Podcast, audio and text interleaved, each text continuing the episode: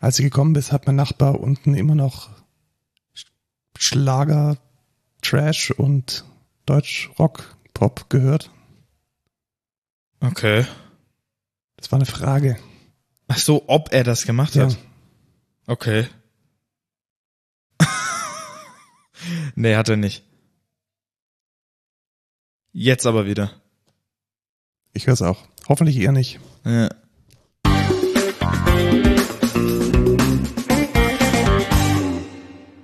Hallo und willkommen zur 104. Folge Code Culture Podcast. Ich bin Lukas. Und ich bin Markus und wir erzählen zum 104. Mal Dinge aus der Tech-Bubble mit News und einem Thema der Woche, welches heute, haltet euch fest, mit Security und S-Bombs zu tun hat und einem Code der Woche und einem No-Code der Woche. Und wir beginnen wie jedes Mal mit Dem Datum, es ist der 27. Mai. Am Samstag. Und jetzt kommt der Feedback und Rückblick. Ich habe AirPods Pro 2. Weißt du warum, Lukas? Weil deine alten kaputt waren. Ja, ist dir das auch immer passiert, dass die sie irgendwie verbiegen oder nicht mehr laden? Ja, das ist literally auch gerade mein Problem. Der rechte scheiß AirPod lädt, will einfach nicht mehr laden. Wenn ich den, wenn ich dieses Case irgendwie anders hinlege, lädt er nicht mehr. Das ist echt immer, das war immer so eine Millimeteraufgabe. Also man Ja. musste es ganz, also Schwerkraft ganz wichtig, es musste im richtigen Winkel und man durfte es dann auch nicht mehr bewegen, weil sonst holt man den raus und er ist nicht geladen. Genau. Und das nervt. Mhm. Und deswegen habe ich mir neue gekauft und dann logischerweise der AirPod Pro 2. Und ich muss schon sagen, das ist schon nochmal eine deutliche Verbesserung. Erstens, sie laden. Boah, krass. Und zweitens, man kann die Lautstärke verändern. Wusstest du das? Ja, das habe ich schon, ja, gesehen. Genau, also man kann dann so, ja, so scrubben auf dem, auf dieser polierten Fläche, wo die, die auch gleichzeitig der Button ist und das geht relativ cool. Also ich bin sehr zufrieden, muss ich sagen. Ähm, ich wundere mich ein bisschen, warum ich jetzt wieder AirPods kaufe, wenn die alten scheiße waren. Aber ich glaube einfach, es gibt auf dem Markt nichts Besseres. Ja, schwierig. Ich kenne da auch nichts Besseres. Ich habe mich da auch schon mal umgesehen. Du hattest die Nothing, Nothing. ja, die Nothing Ear Ones, die waren äh, ja mäßig. Aber die Ja, waren auch dann- billiger. Ne? Ja, gibt und dann gibt's noch welche von Bose, das sind mir aber zu klobig, muss ich sagen. Und die unterstützen auch nicht die diese Apple. Ich habe irgendwie kein Bluetooth-Geschisse-Feature und die von äh, Beats, die sind mir alle irgendwie zu zu ja, ich weiß nicht, zu poppig vielleicht, zu zu wenig flexibel. Ja. Gut, also ich bin zufrieden, ich bin mal gespannt, ob die jetzt sich auch verbiegen und dann nicht mehr funktionieren. Ja, hoffentlich nicht. Hoffentlich nicht. Äh, Aber da warte ich jetzt mal, wie es bei dir rauskommt. Ja, dann Vielleicht hole ich ja mir die auch. auch neu shoppen. Also sie sind relativ äh, neu tatsächlich. Der Buying Guide auf McRumors hat gesagt, kann man kaufen. Also war jetzt eigentlich auch ein ganz guter Zeitpunkt. Du hast Fußball geschaut, Ja, tatsächlich. Etwas, was ich eigentlich nie tue. so Mhm. live oder im Fernsehen. Beides tatsächlich hintereinander. Ich habe einmal war ich bei uns hier in Pfaffenhofen und habe das letzte Spiel vom VS nee, doch, nee, FSV äh, Pfaffenhofen angeguckt, weil die sind nämlich aus der Bezirksliga aufgestiegen in die Landesliga. Nicht schlecht. Äh, die sind jetzt äh, Bezirksliga Meister und die erste Fußballmannschaft vom FSV steigt jetzt auf und habe mir sogar ein, äh, ein T-Shirt geshoppt mit irgendwie Meister bla bla bla FSV. Ja. Ähm, und danach habe ich mir das äh, Finale von der Bundesliga, der ersten Bundesliga angeguckt. Und ja, ist, warum habe ich mir das angeguckt, ist die Frage. Ne? Warum machst du das? Da hast du noch nie Fußball geschaut. Äh, richtig. Also außer vielleicht hier WM oder so mal. Und zwar ging es darum, dass die, die Meisterschaft von Bayern, also Bayern ist ja die letzten zehn Jahre Meister geworden. Ähm, und da konnte irgendwie keiner ran und was weiß ich. Und jetzt war es tatsächlich so. Die hatten ja einen Trainerwechsel und ähm, jetzt haben sie schon die Champions League, glaube ich, verkackt und irgendwie noch was. Und jetzt wäre die Meisterschaft auch, hätten sie fast verloren. Ich spoilere jetzt schon mal ein bisschen. Sie haben es nämlich doch geschafft. Und Nein, sind sie jetzt tatsächlich Meister? ja, sie sind jetzt zum elften Mal Meister und ich wollte sie einfach nur verlieren sehen. Es ist leider nicht in Erfüllung gegangen. Sie haben, äh, also äh, sie hätten entweder verlieren müssen gegen Köln, was auch fast passiert wäre, oder unentschieden. Oder der BVB, der, der Dortmund, hätte einfach gewinnen müssen. Und beides ist nicht passiert. Und beides ist nicht passiert. Dortmund hat unentschieden gespielt gegen Mainz und Bayern hat 2 zu 1 gewonnen gegen Köln. So, dann stellt sich für mich nur noch die einzige Frage, wann ist das Feiern dieser Meisterschaft? Weil dann mache ich einen ganz, ganz großen Bogen um München und ich hoffe nicht, dass es ähm, irgendwann Weiß ich nicht, heute? Ich, Ja, keine Ahnung. Haken dran und dann. Ich habe einmal den Fehler gemacht, nach München zu gehen, als diese Feierei war. Äh, Katastrophe, wie du dir sicher vorstellen kannst. Tatsächlich. Und ja, was ich zu den Spielen noch sagen kann, es war tatsächlich sehr spannend, weil, ähm, also ich hatte quasi beide Spiele offen nebeneinander und es ist von dem einen zum anderen, ja, es war sehr spannend auf jeden Fall. Man muss aber auch sagen, verdient haben es beide nicht, so scheiße wie sie gespielt haben. Und ja, keine Ahnung. Es ist, es ist traurig. Ich, ich, ich will ja nicht mal, dass Dortmund gewinnt. Ich will einfach nur, dass Bayern verliert. Aber selbst das ist nicht in Erfüllung gegangen. Sehr schade. Ja. Ähm, Und Stuttgart wäre fast abgestiegen. ja, das, das weiß ich, aber da bin ich, obwohl ich natürlich äh, großer äh, Schwabe bin, ist mir das relativ egal. Was? Ja, also der VfB, das ist, findet in meiner Wahrnehmung nicht statt. Krass. Ja, aber haben es ja noch, haben es ja noch geschafft, die, die Stuttgarter. Ja, äh, nicht geschafft, den Beamer anzustellen, hat ein äh, Dozent bei einem Meetup, auf dem ich war. Oh, okay. Und es war gut. Ich sag da auch warum. Weil das Thema war Architectural Decisions smoothly, consistently and good enough. Da ging es um Architekturentscheidungen, vor allem Architekturprinzipien. Und zwar der Dozent, den kennst du den Speaker, André Shakirin. Mm, ja, Das ist der Vater von einem Mitarbeiter von uns. der richtig. der bei ähm, VM Lab, nee, VMware Tanzu Labs arbeitet, also in dem Kubernetes-Team von äh, VMware. Und das Pattern, das er vorgestellt hat, war immer folgendes. Er hat praktisch ein Projekt anonymisiert vorgestellt und ein Architekturproblem gezeigt, das tatsächlich in der echten Welt bestand. Klassisch sowas wie, ich habe einen Monolithen und der skaliert nicht mehr oder Performance passt nicht oder es gab äh, zu lange Release-Intervalle und man konnte nur einmal im halben Jahr irgendwas releasen oder man hatte Model-Driven Development und es gab dann zu viele Hacks, um aus diesem Model-Driven außen rumzukommen und hat dann immer gezeigt, wie man es gelöst hat. Und was ich super fand, der Beamer ging nicht. Ja, das ist scheiße. Aber er hat dann ein Whiteboard genommen und es war viel, viel packender und äh, interaktiver, weil man eigentlich ja genau so auch diese Architektur mit dem Team entwickelt. Ja. Also ich habe mich viel, viel mehr ähm, in der Praxis gefühlt, weil das ist ja auch meine Aufgabe als CTO, das irgendwie mit, mit Schaubildern an einem Whiteboard zu kommunizieren. Und das hat einfach wahnsinnig viel Spaß gemacht. Und da nochmal vielen Dank an André und ich hoffe, dass es vielleicht noch ein, ähm, ein Follow-up gibt, denn äh, er kam nicht ganz durch mit den Szenarien, die er vorbereitet hatte. Und es war wirklich auch gut besucht. Ja. Es war in den Design Offices in München. Das ist so ein Coworking Space, der war auch relativ fresh. Cool. Ja, ich hatte leider keine Zeit, sonst wäre ich auch dabei gewesen.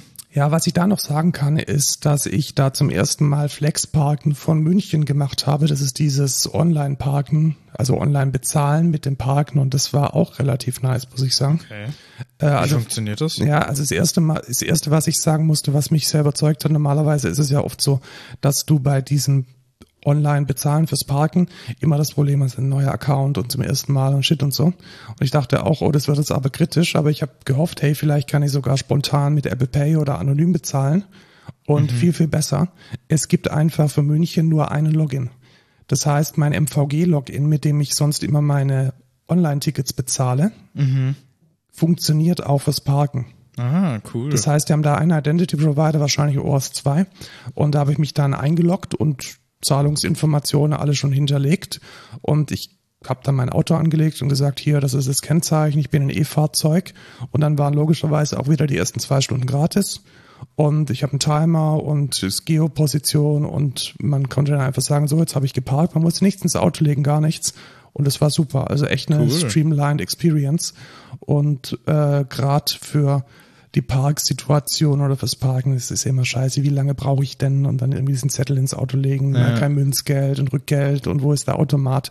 Und das war echt relativ, relativ nice. Also Ja. äh, Thumbs Up Flex Park in München hat das offensichtlich custom entwickelt. Das war jetzt keine irgendwie, oder ich habe es zumindest nicht gesehen, dass das irgendein Startup wäre, das das jetzt für andere, äh, für andere ähm, Städte auch macht. Hat sehr gut funktioniert. Ja, cool. Auch sehr gut funktioniert deine Webseite, Lukas. Ja, mal so, mal so. Ähm, aber ich würde sagen, sie funktioniert die meiste Zeit. Wie findest du sie denn? Ich finde sie, also eins, nichts Falsches ja, sagen. eins vorweggenommen. Es ist natürlich keine Seite, die Informationen hauptsächlich übermittelt, sondern es ist eine Experience. Richtig. Und als Experience finde ich sie herausragend gut. Dankeschön. Allerdings Dankeschön. muss man sich natürlich drauf einlassen. Also Ja. genau. Und ähm, ich finde auch die, es passt. Also was ist es? Es ist so eine Art Portfolio. Du möchtest dich vorstellen Genau. mit Technologien, mit Projekten, die du gemacht hast. Und das finde ich super. Also das ist genauso, wie ich mir auch ein großes Portfolio vorstellen würde. Genau. Was man, was ich jetzt auch noch noch quasi extra hab, ich definiere mich ja auch viel durch Musik, die ich mache oder Musik, die ich höre und ich habe da quasi einmal auch ja, wie es man aus so einer Portfolio-Page kennt, sind da halt einmal alle meine Releases verlinkt. Das heißt, alle meine Musik-Releases mit Links irgendwie zu Apple, Spotify und YouTube. Und dann gibt's ebenfalls noch meine Spotify-Activity. Das heißt, man sieht, was ich gerade höre oder zuletzt gehört habt, äh, gehört hab. Und was ich jetzt neu eingebaut habe, ist ein eine Textbox, in die man quasi einen Artist reinschreiben kann und dann nachgucken kann, wie oft ich den schon gehört habe. Das kannst du jetzt einmal auch live machen, wenn du möchtest, Ich Markus. scroll da nach unten und ich sehe jetzt Wenn du noch mal ein bisschen hochscrollst. Da ist quasi so ein Ah, Abschnitt. Und dann kann ich jetzt zum Beispiel meine Band eingeben Genau. und dann danach suchen. Und dann sehe ich, dass du Nicht einmal deine Band angehört habe. doch ein einziges Ein Mal. einziges Mal. Sehr gut. Und ich schaue jetzt noch mal äh, mein Solo-Projekt. Kein einziges. Lukas. Ich hab's auf YouTube gehört, Markus. Lukas. Ich hab's auf YouTube, das, das scrobbelt nur, also das, das zeigt quasi nur meine Spotify-Activity an. Ja. Nimm mal vielleicht irgendwas anderes. ich nehme mein, mein drittes Projekt. Das habe ich gar nicht gehört. Das hast du gar nicht gehört. Scheiße. Nimm mal vielleicht irgendeinen anderen Artist. Breakins. Ja. 8861 Mal. Das ist schon Ja. ein bisschen, schon ein bisschen äh, viel, ne? Richtig. Und ich habe bei manchen Artists habe ich so einen Custom-Text, aber ähm, wenn du irgendwie einen anderen Artist, was weiß ich, Backstreet Boys 15 Mal. genau, dann steht da halt ja, oder was weiß ich, was ist eine Band, die ich zum Beispiel mehr gehört habe, oh, weiß ich gar nicht. Ähm, Queen, aber habe ich wahrscheinlich auch nicht oft gehört. Manowar 13 Mal. Queen. 33 Mal. Ja, okay, ja. Ja, und da kann man einfach mal, so ist so ein kleiner Gag, mache ich tatsächlich mit Last.fm. Die derzeitige Spotify-Activity geht tatsächlich über die Spotify-API und Genau, das wollte ich gerade fragen. Also ich glaube nicht, dass Spotify das exposed. Das muss über Last.fm gehen, oder? äh, die, den Play-Count, der geht über Last.fm, ja. Äh, die Spotify-Activity, das geht über Spotify. Das ist aber quasi nochmal ein bisschen abstrahiert, weil ich nicht will, wenn man jetzt irgendwie tausendmal die Seite aufruft, dass ich dann jedes Mal einen Spotify-Request mache. Äh, deswegen habe ich das nochmal quasi ausgelagert. Und meine Releases habe ich tatsächlich in einen NoCoDB gespeichert. Ah, okay. Ja. Ja. Und ja, Ja, nice. Ähm, check die mal aus. ich habe es verlinkt in den Show Notes. Ja. Und vielleicht möchtest du das Logo noch in 2x mit reinpacken. Wie meinst du? Also ich sehe es hier pixelig. Ja, keine Ahnung, das war mir egal. okay, gut, Ja. gut. Dann ähm, Rate mal, wer mein Alltime favorite ist, wer mein Breakins ist. Kiru.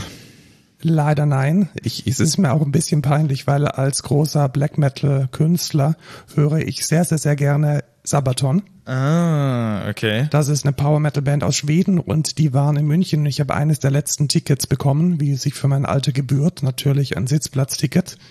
Ich hatte einen mega geilen Platz, also es war eigentlich gar nicht mal so teuer. Okay. Ähm, aber es war genau richtig. Also die, die Olympiahalle in München ist ja relativ lang und die Bühne war am kurzen Ende, logischerweise. Und dann wäre praktisch die frontale Sicht echt weit weg gewesen. Und ich hatte ein Ticket so im, im oberen Rang, so im, im ersten Drittel. Und es war echt ziemlich, ziemlich cool. Ähm, der Opener war relativ große Band für den Opening Slot Alordi. Mhm. Kennst du? Ähm, sagt mir was. Also die kennt man deshalb, weil sie unglaublich aufwendige Monsterkostüme haben. Ja. Also das sind wirklich ähm, filmreif, also mit mit Custom Latex Masken und ganz ganz krassen Bodysuits, also wirklich sehr sehr sehr sehr aufwendig und sie machen so klassischen Heavy Rock.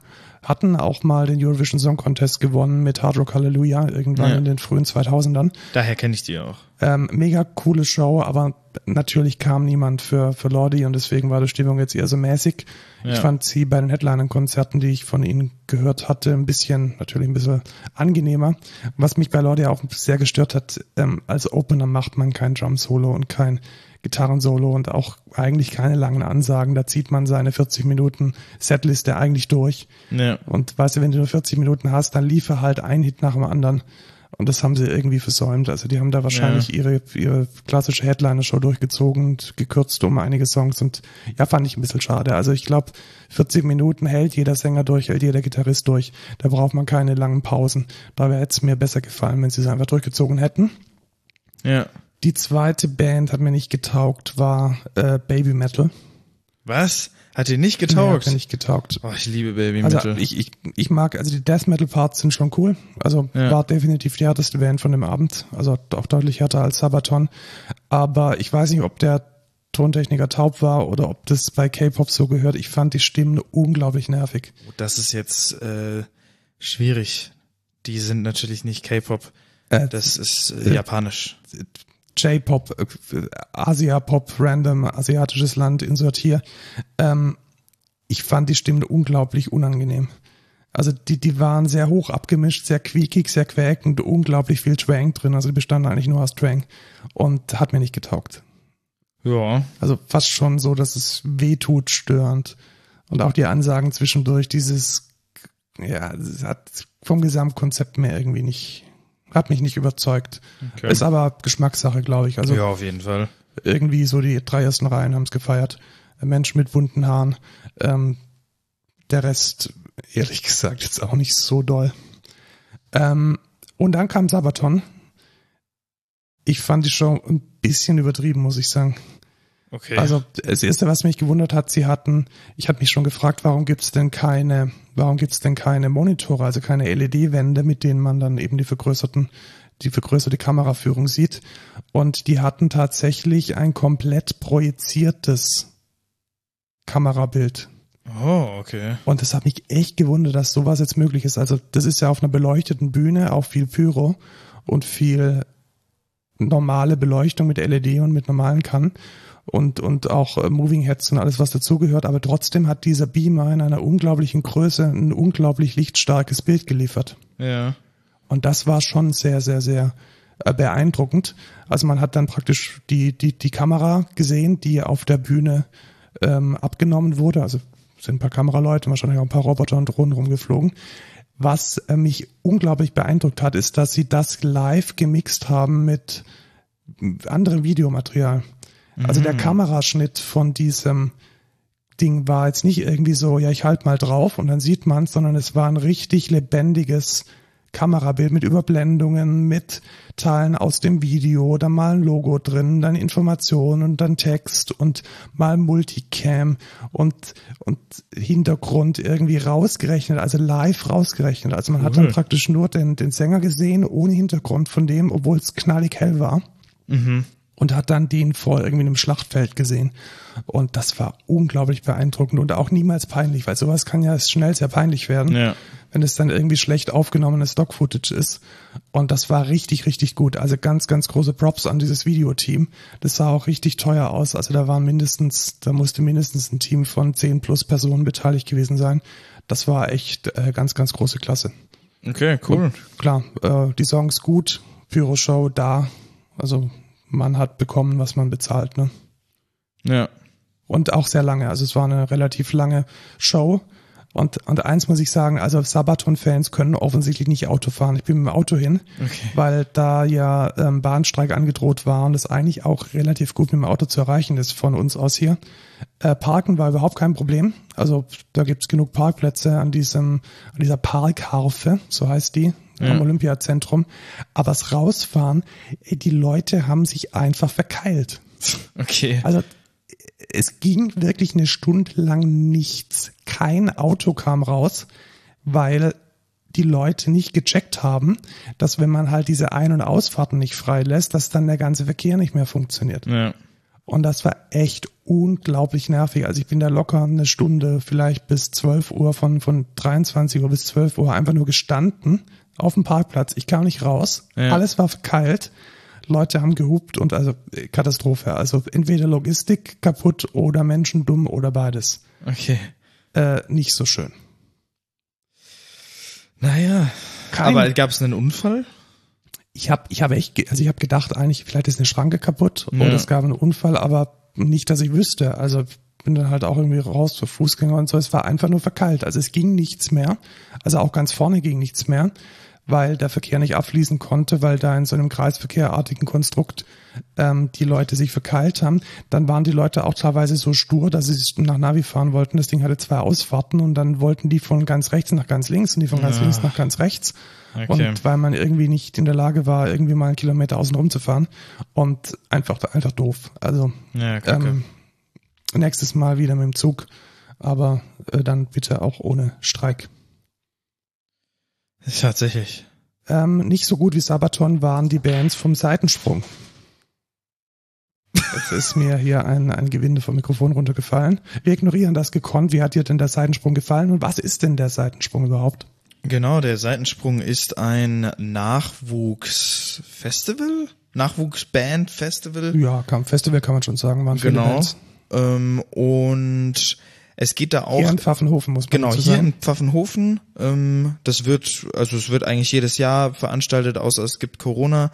Ich habe da tatsächlich letztes Jahr mitgemacht und man kann da, also es gibt quasi eine Jury und die äh, kürt dann einen ersten, zweiten und dritten Platz. Und tatsächlich dieses Jahr gab es irgendjemand komischen in der Jury. Ja, das war ich. Ah, ach Ähm, ja. Also die Jury bestand aus zwölf Personen, ähm, ein, einmal Menschen mit musikalischem äh, Hintergrundwissen Mhm. und manchmal Menschen aus, wie man so schön sagt, der Mitte der Gesellschaft, so Politiker und so. Ja. Und wir haben dann jede Band bewertet und in drei Kategorien Punkte von eins bis zehn vergeben. Und das fiel natürlich schwer, weil wie zum Beispiel bemisst man Alter. Also Ja. Ich habe mir schon irgendwie was dabei gedacht, dass vielleicht eine Band, die jetzt im Durchschnitt 15 Jahre alt ist, äh, mit einer gleichen Leistung wie eine Band, die vielleicht im, ähm, im Durchschnitt 22 ist, dass diese Band dann natürlich besser bewertet wird. Und solche Gedanken musste man sich dann schon machen. Was ich ein bisschen schade fand, ist, dass Songwriting, Darbietung, also Stage Presence und musikalische Qualität gleichgewichtet wurden. Da bin ich immer eher der Freund davon, mindestens 50 Prozent auf die musikalische Qualität zu legen und die anderen beiden dann nur halb zu gewichten. Ja. Das hat auch nicht stattgefunden, weil, ja, also eine Stage Presence jetzt so massiv mit einem Drittel in eine Bewertung einzubeziehen, fand ich jetzt nicht so sinnvoll.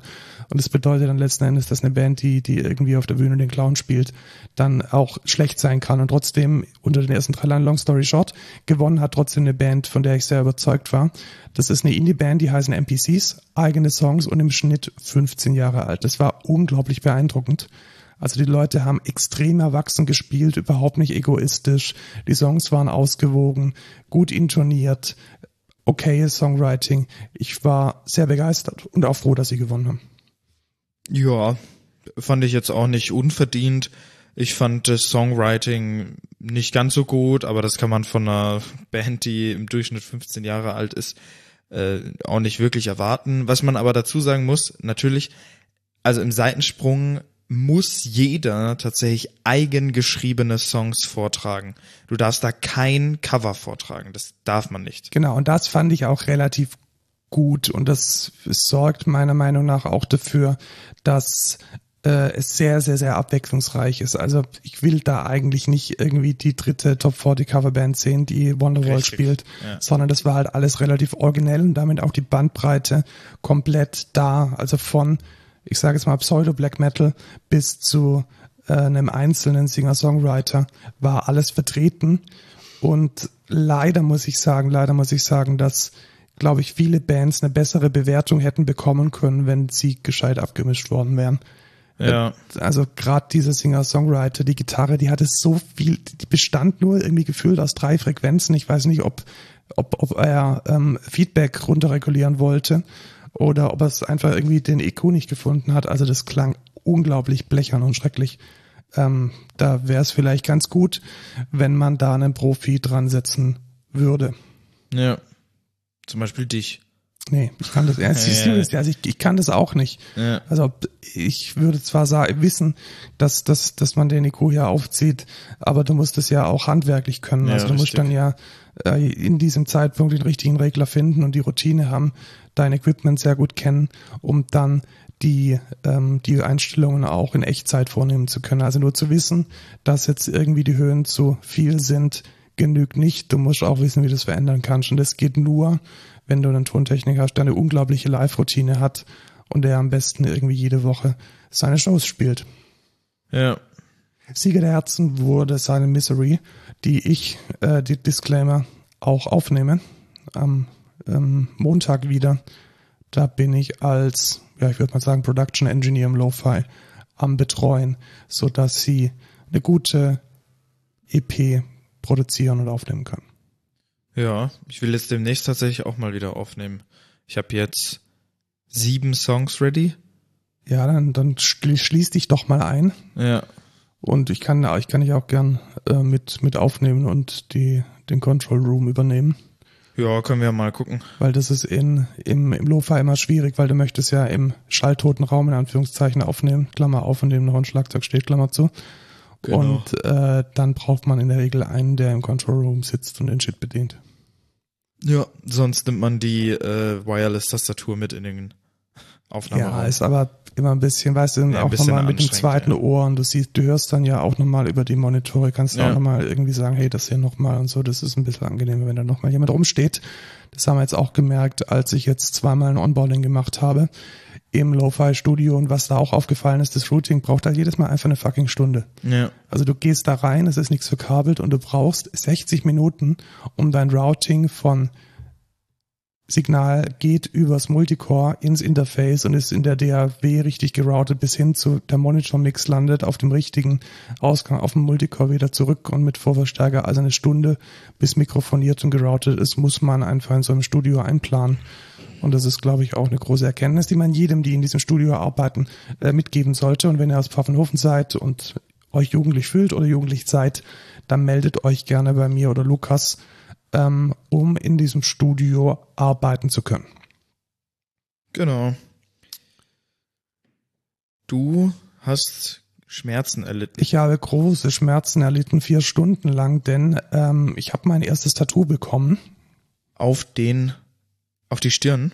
Ja, genau, also auf die Stirn, so. Ähm, Thug Life. Ja, Fuck Life, genau, ja. mit so einer Krakelschrift. Ja. Äh, nee, ich war bei einem seriösen Tattoo-Artist, weil seriöse Tattoo-Artists haben nämlich eine, ähm, eine Regel. Kennst du die Regel von seriösen Tattoo-Artists? Ja, keine Face-Tattoos. Kein Gesicht, kein äh, Hals, keine Hände, wenn am Rest des Körpers noch Platz ist. Richtig. Und das hatte äh, der Kollege hier auch. Ich war bei Billy Bernard, mhm. ähm, ein, ich möchte mal sagen, Boutique-Tätowierer oder Private Studio, kann man dazu auch sagen. Ähm, mit einer sehr, sehr langen Warteliste, die in die Jahre geht, also von dem ersten Kontakt bis zum Termin. Und sein Stil ist ausschließlich und nur Holzschnitte.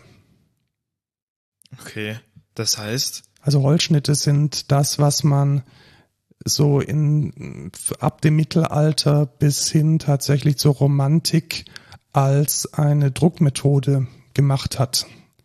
Ähm, der bekannteste Holzschneider oder der bekannteste Künstler mit Holzschnitten ist sicherlich Albrecht Dürer. Mhm. Sagt ihr das was? Nö. Oder Martin Schongauer. Nö. Also ein Dürer hängt bei mir hier an der, an der Wand. Mhm. Der apokalyptische Reiter, also es, äh, Holzschnitte sind ursprünglich Kunstwerke, die in ein sehr glatt geschliffenes Holzbrett eingeritzt werden. Und dann tut man da Tinte drüber und die Tinte sammelt sich dann nicht, wie man sich bei dem Stempel sich das vorstellen könnte, auf dem, auf den Erhebungen, sondern tatsächlich in den Vertiefungen. Mhm. Und dann tut man ein Papier drüber und macht einen Abzug. Okay. Und das macht er, also diesen Stil. Natürlich. Äh, Aber mit eigenen Artworks. Dann, genau, mit oder? eigenen Artworks, okay. korrekt. Also er ist auch, er macht auch solche Holzschnitte und verkauft ja auch. Ich habe hier hinten auch einen hängen und ich würde fast sogar sagen, ist wahrscheinlich der einzige in Deutschland, der das noch irgendwie macht. Er sieht sich da auch so ein bisschen in der Tradition tatsächlich von Dürer und ähm, wohnt lustigerweise halt auch in Nürnberg. Oh, und krass. also fühlt sich da auch sehr verbunden und es ist definitiv eine Nische und ich habe mir genau so ein Motiv dann stechen lassen. Es ist eine Darstellung von äh, dem Erzengel Michael, wie er den Drachen besiegt. So eine traditionelles, äh, eine traditionelle Allegorie, die er dann für mich entworfen hat, schon ein bisschen inspiriert, äh, hauptsächlich. Also es gibt zwei historisch sehr wichtige Darstellungen von dieser Allegorie. Einmal von äh, Martin Schongauer und einmal von Albrecht Dürer. Die mhm. von Schongauer ist relativ fein. Da haben wir die, die, die äh, hauptsächlich nur die, die Statur übernommen und die, die, die Position, also die Pose. Das Gesicht ist relativ weiblich und es ist relativ fein, das kann man nicht tätowieren. Und bei von, von Dürer den Stil und die Aggression, weil äh, die Darstellung von Dürer, die ist integriert in so ein ganz großes apokalyptisches Wimmelbild, möchte ich jetzt fast sagen. Okay. Und ohne die Energie, die außenrum ist von diesem, von dieser Darstellung, hätte die Pose keinen Sinn gemacht. Und ich habe das jetzt auf dem Oberschenkel und bin extrem zufrieden. Cool. Also äh, top, kann den Tätowierer sehr empfehlen. Ich poste vielleicht in die Show Notes noch den Link zu dem Instagram. Das äh, Bild hat tatsächlich inzwischen schon 3000 irgendwas Likes, weil ähm, Billy relativ bekannt ist unter Menschen, die auf erstmal auf Holzstiche stehen sich auch mit der ganzen Geschichte von Holzstichen auch durchaus in einem spirituellen, religiösen Kontext befassen und die eben auf Tattoos stehen, die diesen Stil umsetzen. Ja. Also ich, ich muss auch sagen, ich finde es eigentlich ganz cool. Ja, also was ich, ich bin da, ich wusste, dass es schmerzhaft wird und es war halt auch schmerzhaft. Also vier Stunden ist, glaube ich, das Maximum, was sowohl ein Tattoo-Artist als auch ein ähm, ein Tätowierter, also der, der tätowiert wird, durchstehen kann und es war ein bisschen mehr als vier. Also da muss man schon äh, relativ viel Willenskraft mitnehmen, um dann auch so ein relativ großes Tattoo in einem Rutsch äh, ertragen zu können. Mhm. Aber äh, Props bis jetzt nichts entzündet kein, keine Schaufbildung, es wässert nicht. Also auch handwerklich top und extrem hygienische Zustände dort. Also sehr zu empfehlen. Ähm, schreibt ihn an, wenn ihr Holzstich-Tattoos haben wollt und bereit seid, die ganze Latte zu warten. Gut, das war's dann mit Feedback und Rückblick. Und wir kommen zu den News. Was gibt's Neues in der Welt der IT? Ja, ich möchte auf eine Sache hinweisen und zwar gibt es, wie du vielleicht schon woanders gesehen hast, einen Streik. Und zwar den Streik der Drehbuchautoren in Hollywood, mhm. die organisiert sind über die Writers Guild und eines der Punkte, die sie haben, ist, dass sie verbieten lassen wollen, also dass sie so eine Art Tarifvertrag wollen, dass die Studios keine AI verwenden. Ah, okay. Weiß ich nicht. Schwierig. Schwierig. Also die Gefahr, die sie eben sehen, ist, dass für vielleicht sehr günstig produzierte Serien, für sehr günstig produzierte Inhalte dann die AI übernimmt und sie ihren Job los werden.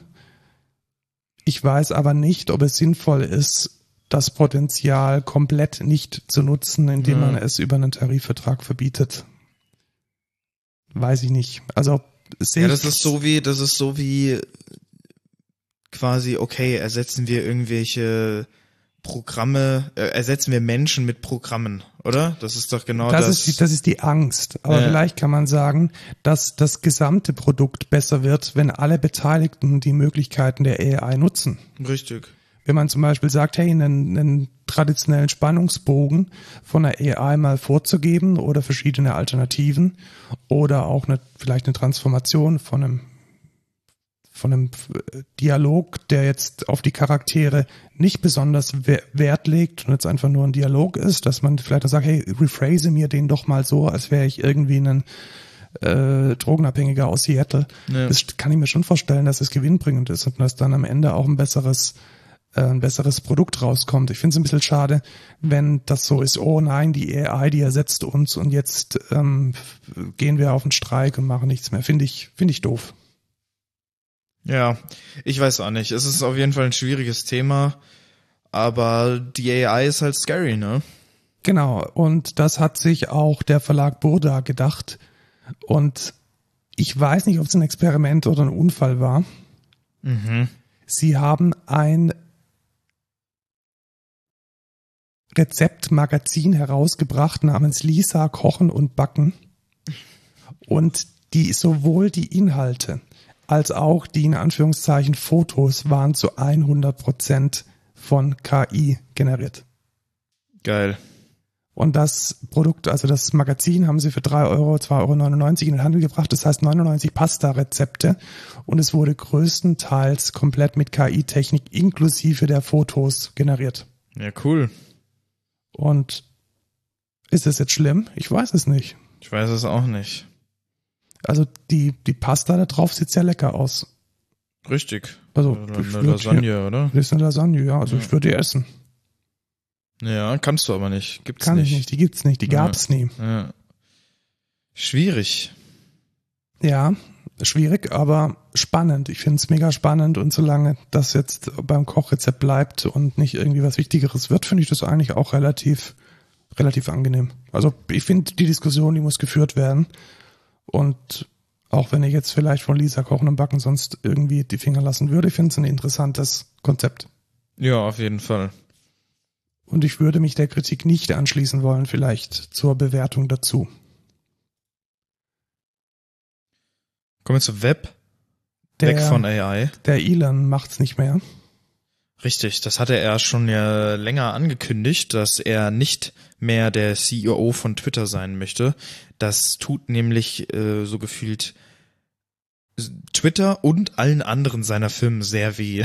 Wahrscheinlich äh, sehr gut. Also was wurde, wurde angekündigt, wir müssen sagen, es wurde nur angekündigt, das ist auch schon vor einer gewissen Zeit, wir haben jetzt ja drei Wochen keinen Podcast gemacht, dass äh, Linda Giaccario, Giaccarino von äh, NBCU, wo sie momentan ist, die Rolle des CEO übernehmen wird.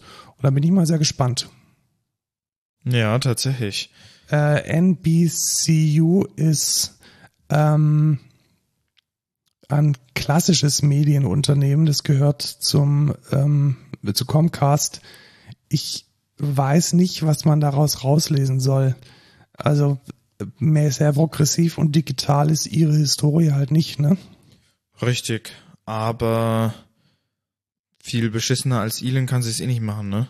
Ja, das, das dachte ich mir auch. Also, ja, also Universal TV und History Channel und so Geschichten gehören da dazu. Ja. Also es ist schon eher eine extrem altbackene Medienlandschaft. Ich weiß jetzt nicht, ob das so die richtige Vita ist und die richtige Einstellung, aber mal schauen. Wie du schon gesagt hast, besser als Elon ist es allemal. Richtig.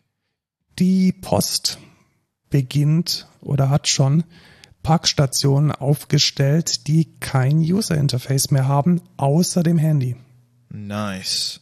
Das heißt, die Packstationen, die jetzt ausgest ausgestellt werden, die haben kein Display, kein Touchscreen, nichts. Die bestehen nur noch aus Türen, die auf und zu gehen. Und die komplette Steuerung erfolgt entweder per Bluetooth, du musst dich dann direkt ähm, mit verbinden oder eben übers Internet. Das heißt, dein Handy ist im Internet und du kannst dann über die Posten DHL App, nein, du musst dann über die Posten DHL App alles managen.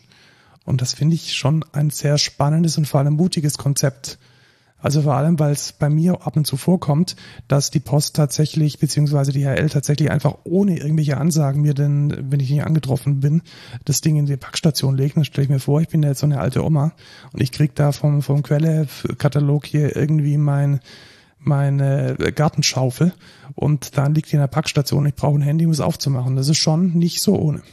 Tatsächlich.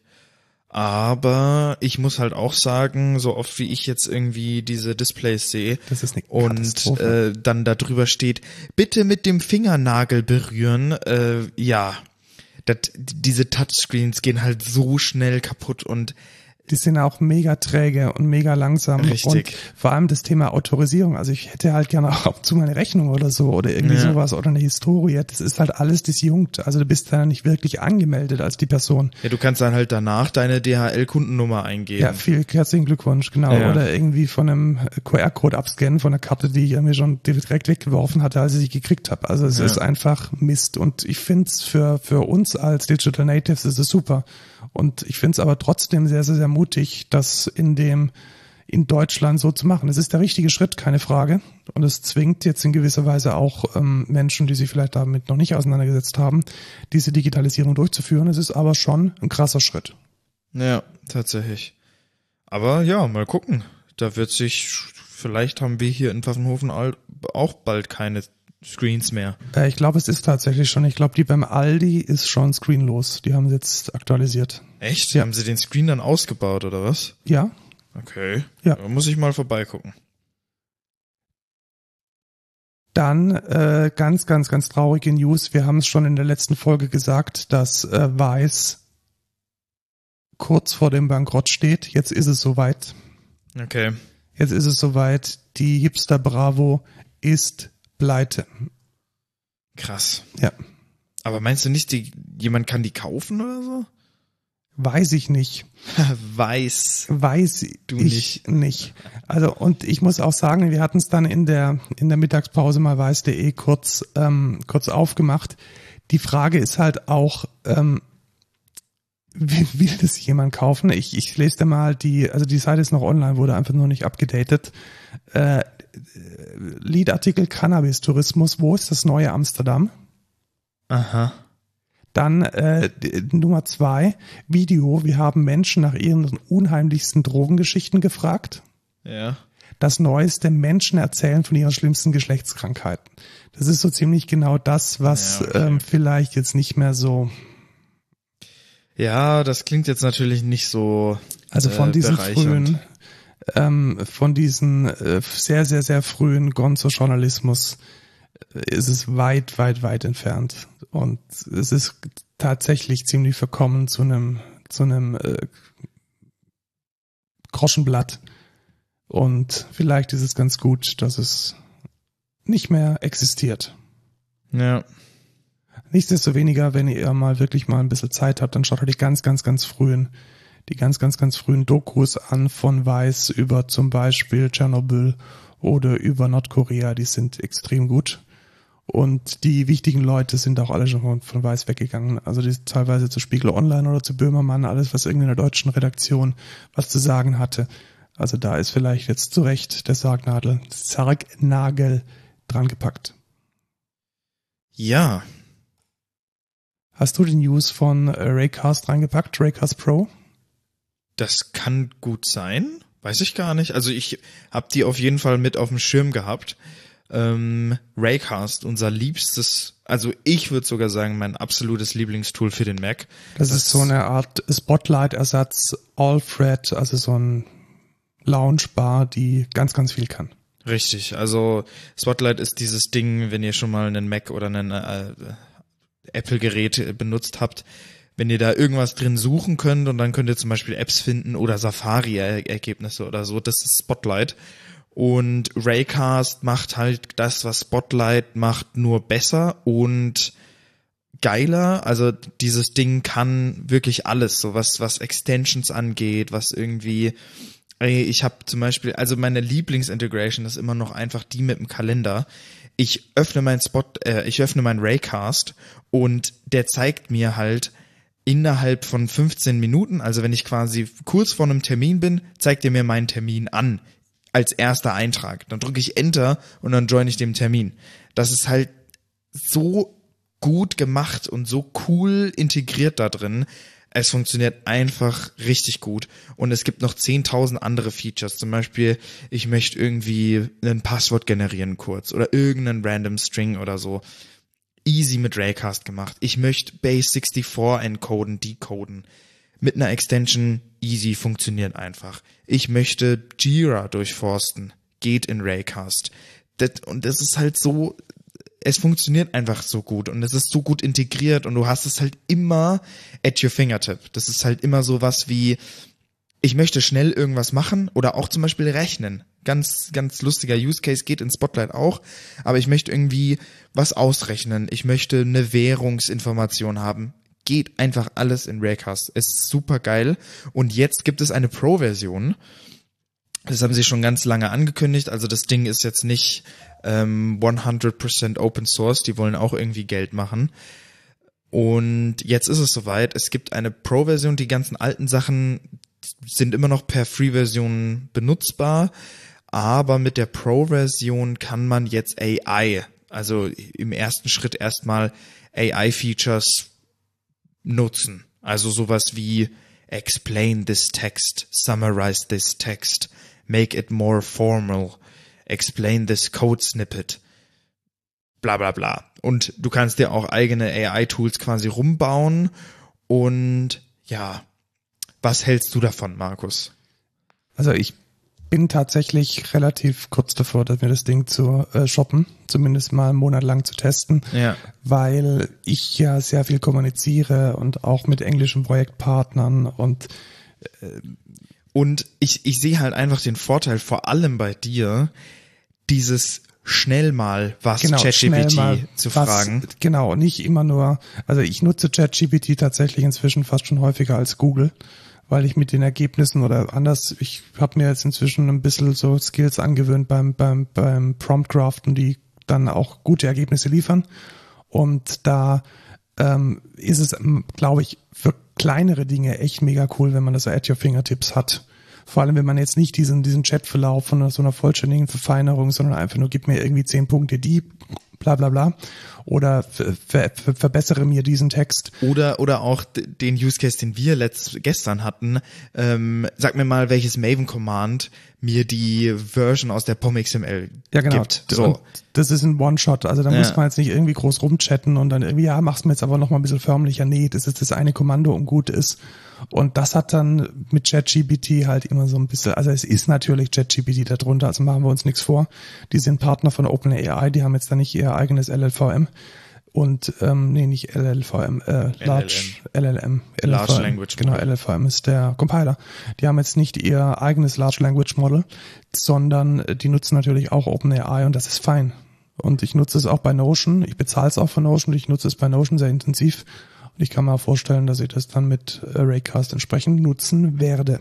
Und da könnte man sich natürlich auch überlegen, ey, vielleicht braucht man dann die Notion AI gar nicht mehr. Weil ich meine, sowas wie ähm, Summarize this text oder so oder expand this idea, das kannst du mit Raycast wahrscheinlich dann genauso gut und genauso schnell auch machen.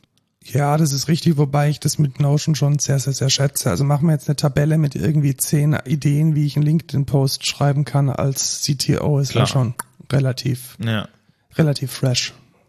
Ja, Aber die Frage ist, kann man das nicht vielleicht dann auch mit der Raycast AI ganz gut machen? Das ist halt, weiß ich Vielleicht, nicht. was ich mir tatsächlich schon mal überlegt habe, ähm, wir haben jetzt ja eine ziemlich gute Möglichkeit, Summaries zu machen von unserem Podcast und es gibt auch ziemlich gute äh, Voice Synthesizer beziehungs beziehungsweise Voice Generation AIs, dass wir vielleicht am Anfang in den Jingles so eine kurze Zusammenfassung reinpacken.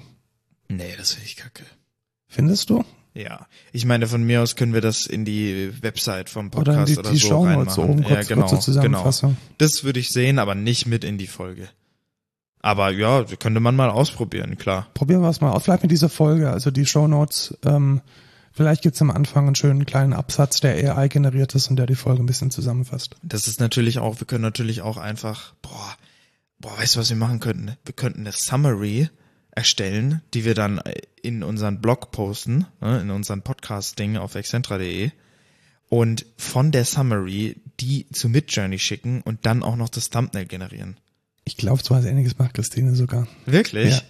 Das wäre natürlich, ja, das ist natürlich gut. Können wir aber auch mal so, so, ich würde das gerne selber mal auch ausprobieren und gucken, was da, was dabei rumkommt. Ja, können wir nachher mal schauen, was passiert. Ah, tatsächlich. Ja, das hätte ich noch in Feedback und Rückblick reinpacken müssen. Aber kurze, kurze Exkursion in ein anderes Thema. Ich habe tatsächlich mal ausprobiert, ähm, lokal diese Models auszuprobieren. Ähm, Image Generation oder Image Generation jetzt äh, nur. Stable, Stable Diffusion? Genau, Stable Diffusion. Ja, hatte ich auch mal gemacht. mit, ja. aber nicht mit diesem, wir hatten ja mal dieses Tool, was du da ja, das gepostet dann auf. und das war unglaublich kacke. das war mega stressig. Aber ich habe mich mal mehr reingelesen und es gibt da sowas, äh, so eine Web-UI von Automatic 1111 und die kann, da kannst du dann auch so Stable Diffusion Checkpoints äh, äh, einchecken. Also ich weiß nicht, wie gut du dich mit dem Thema jetzt auskennst, aber was, was Checkpoints quasi sind, ist, die nehmen Stable Diffusion zu einer bestimmten Version und inkrementieren dann quasi Changes an der API mit so einem Checkpoint. Und dann kannst du quasi, du brauchst dann schon noch das Base Model, glaube ich, aber du kannst dann den Checkpoint reinfügen und dann hast du eine mega spezialisierte AI. Und die funktioniert zum Beispiel auch mit Open Journey und das ist quasi das offene Modell von Midjourney, womit du dann Midjourney-like AI-Bilder lokal generieren kannst.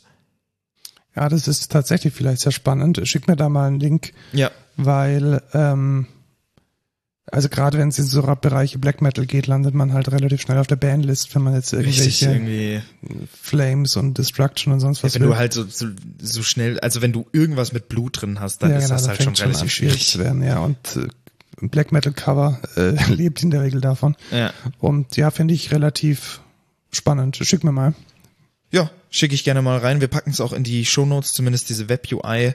Ähm, tatsächlich die ganzen, also ganz viele AI-Models sind ja auch einfach äh, quasi downloadbar auf Hugging Face.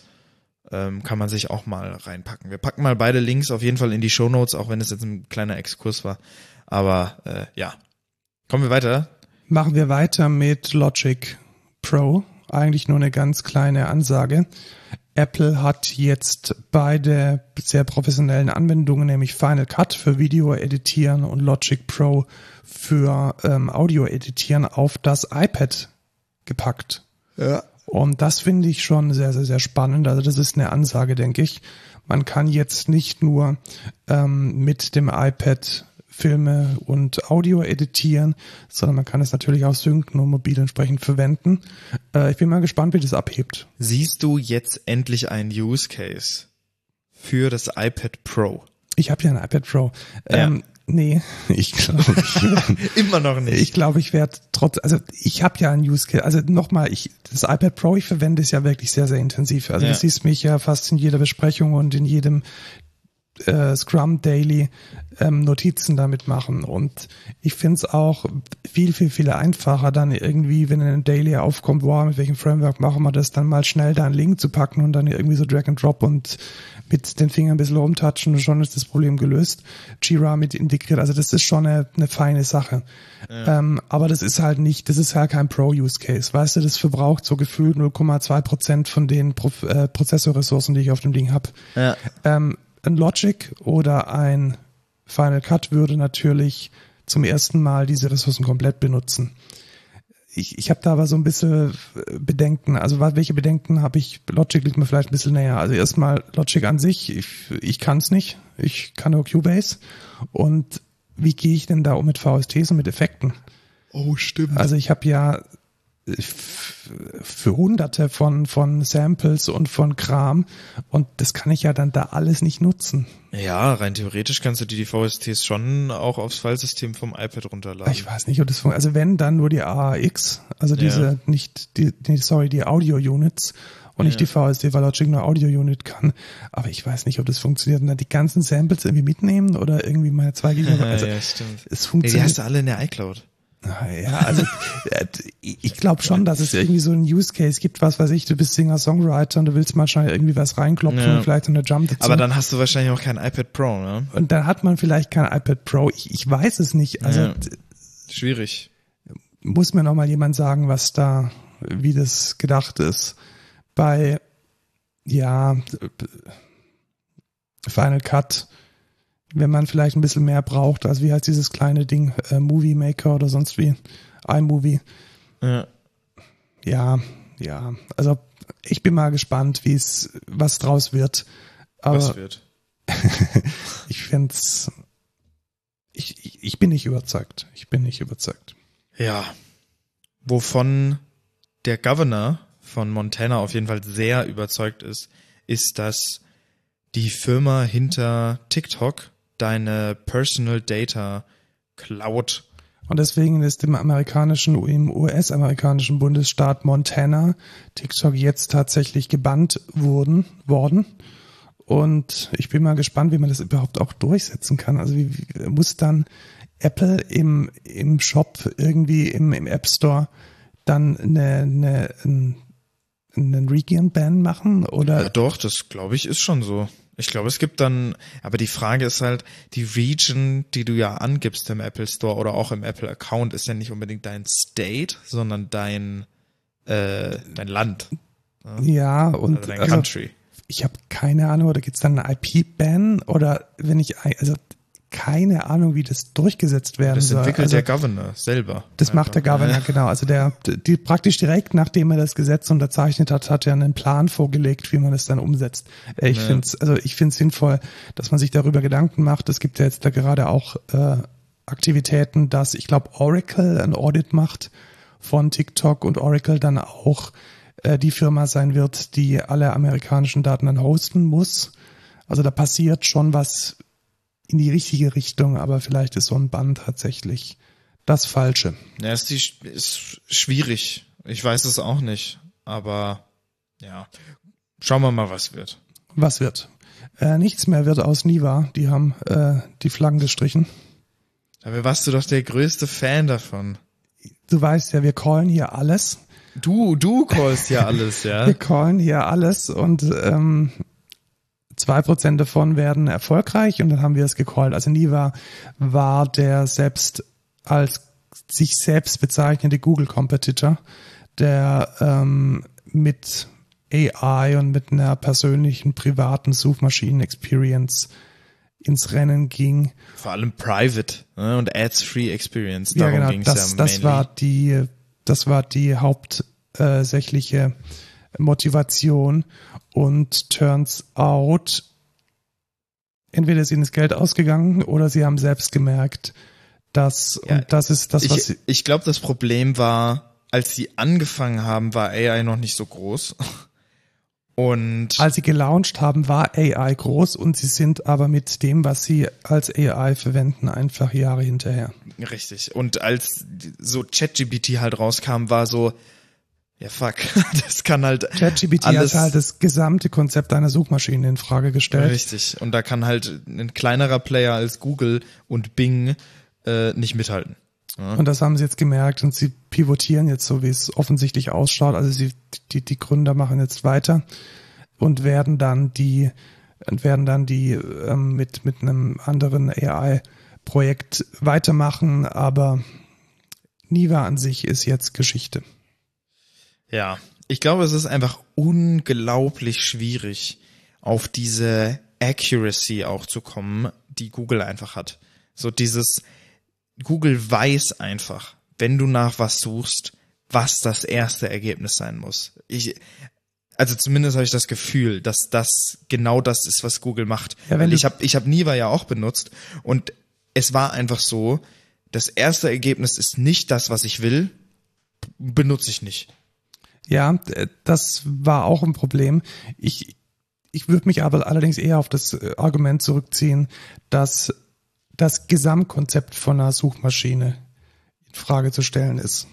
Hm, weiß ich nicht. Also in, insgesamt schon, aber ich glaube nicht, dass das das Problem war, was Niva jetzt Ja, aus nicht succeeden lassen hat. Hm, ich weiß nicht, also stell dir mal vor, denen ist jetzt wahrscheinlich das Geld ausgegangen und jetzt brauchst du deine zweite Runde, deine zweite Investorrunde. Und was sagst du dann? Dann sagst du, hey, eigentlich äh, ist gerade hier die Kacke voll am Dampfen, weil Suchmaschinen nicht mehr relevant sind. Wir sind eine Suchmaschine, gebt uns mehr Geld. Ja, Wahrscheinlich funktioniert da die, die, die Story einfach nicht mehr. ja, weiß ich nicht.